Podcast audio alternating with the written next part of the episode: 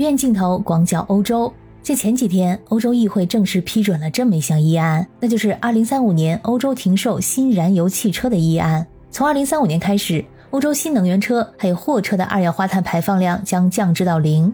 这意味着，到2035年，所有在欧盟范围内销售新的汽油和柴油驱动汽车、轻型商务车、混合动力车都将被禁止。按照普通家用轻型车十五年的使用期限，这项禁令将确保欧盟到二零五零年实现温室气体零排放。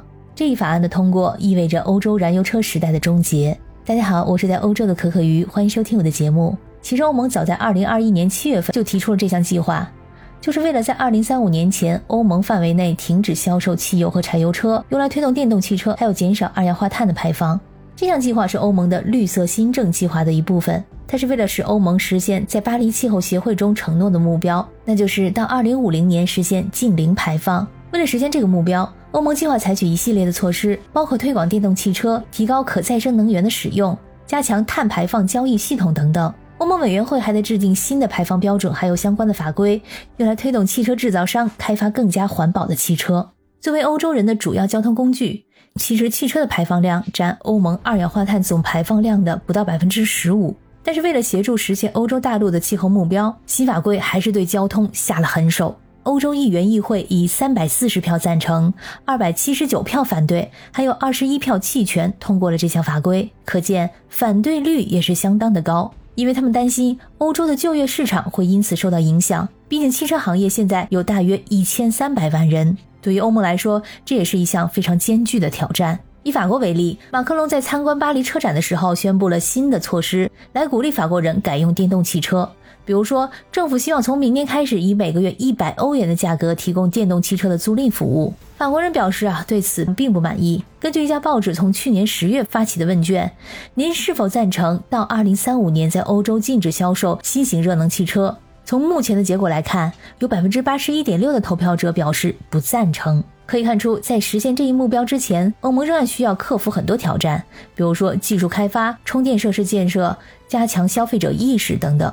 作为消费者，我也要说一下，为什么我身边买电动车的人还是很少。其实民众们都清楚，电动车是大势所趋。随着电动车的技术和性能不断的提高，也有很多欧洲人开始意识到电动车的优点，比如说减少空气污染、降低碳排放等等。一些国家也采取了积极的措施来推广电动车，比如说提供购车补贴、建设充电设施、实行低排放区等等。这些措施呢，其实对于鼓励人们购买电动车也起到了一些作用。但理想很丰满，现实很骨感。从目前来看，以我所生活的国家奥地利为例，充电设施还是太少了。我住的房子啊，大概是五年前盖的，但是地下车库并没有充电桩。我咨询过物业管理，他们回复说，如果我要自己安装充电桩的话，需要从我家里拉出一根电线出来到地下车库去。那之后具体操作流程和价格我也没继续打听，因为这中间的过程相当的繁琐，直接被劝退了。据我观察，我的邻居们也没有自己安装充电桩换电动车的。路上的充电桩感觉也不是很多的样子。这边火车速度啊，跟国内的高铁动车速度没法比。汽车普及率又高，人们从一个城市到另外一个城市，一般会选择自驾。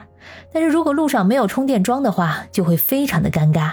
由于欧洲国家都不大，很容易开着开着就跨过边境线到邻国去了，所以还有一个问题，那就是跨国充电桩的互联互通，来方便电动车的跨境行驶。而且现在像大众这种车企的电动车产量上不来，据称现在订购一辆大众电动车还要等一年多才能提车。而像蔚来这种刚刚进入欧洲市场的中国车企，还是没有出圈，过于小众，而且由于种种原因，在欧洲的售价非常的昂贵，比如运输成本、关税、税费等等，这个售价甚至被网友们称为是不切实际的价格，一辆车比中国贵了十几万，所以说想要打开欧洲市场，非常的不容易。欧洲消费者总体来说非常实际。不会因为你故事讲的多好听，大饼画的多圆多好看就来给你买单。产品质量过硬，价格合适才是硬性指标。目前销售最好的电动车还是美国的特斯拉。最近，中国的电池巨头宁德时代在欧洲又有了大动作。早在一月二十六号，宁德时代首家的海外工厂在德国的安施塔特正式进入了量产阶段。按计划，这家工厂将为多家的欧洲车企的电动车型供货。在之前，来自中国的电池一般都是通过海路辗转万里运到欧洲来。这汽车电池动辄就数百公斤，所以物流成本非常高昂。而随着德国工厂正式投入量产，供货距离将大幅度的缩短。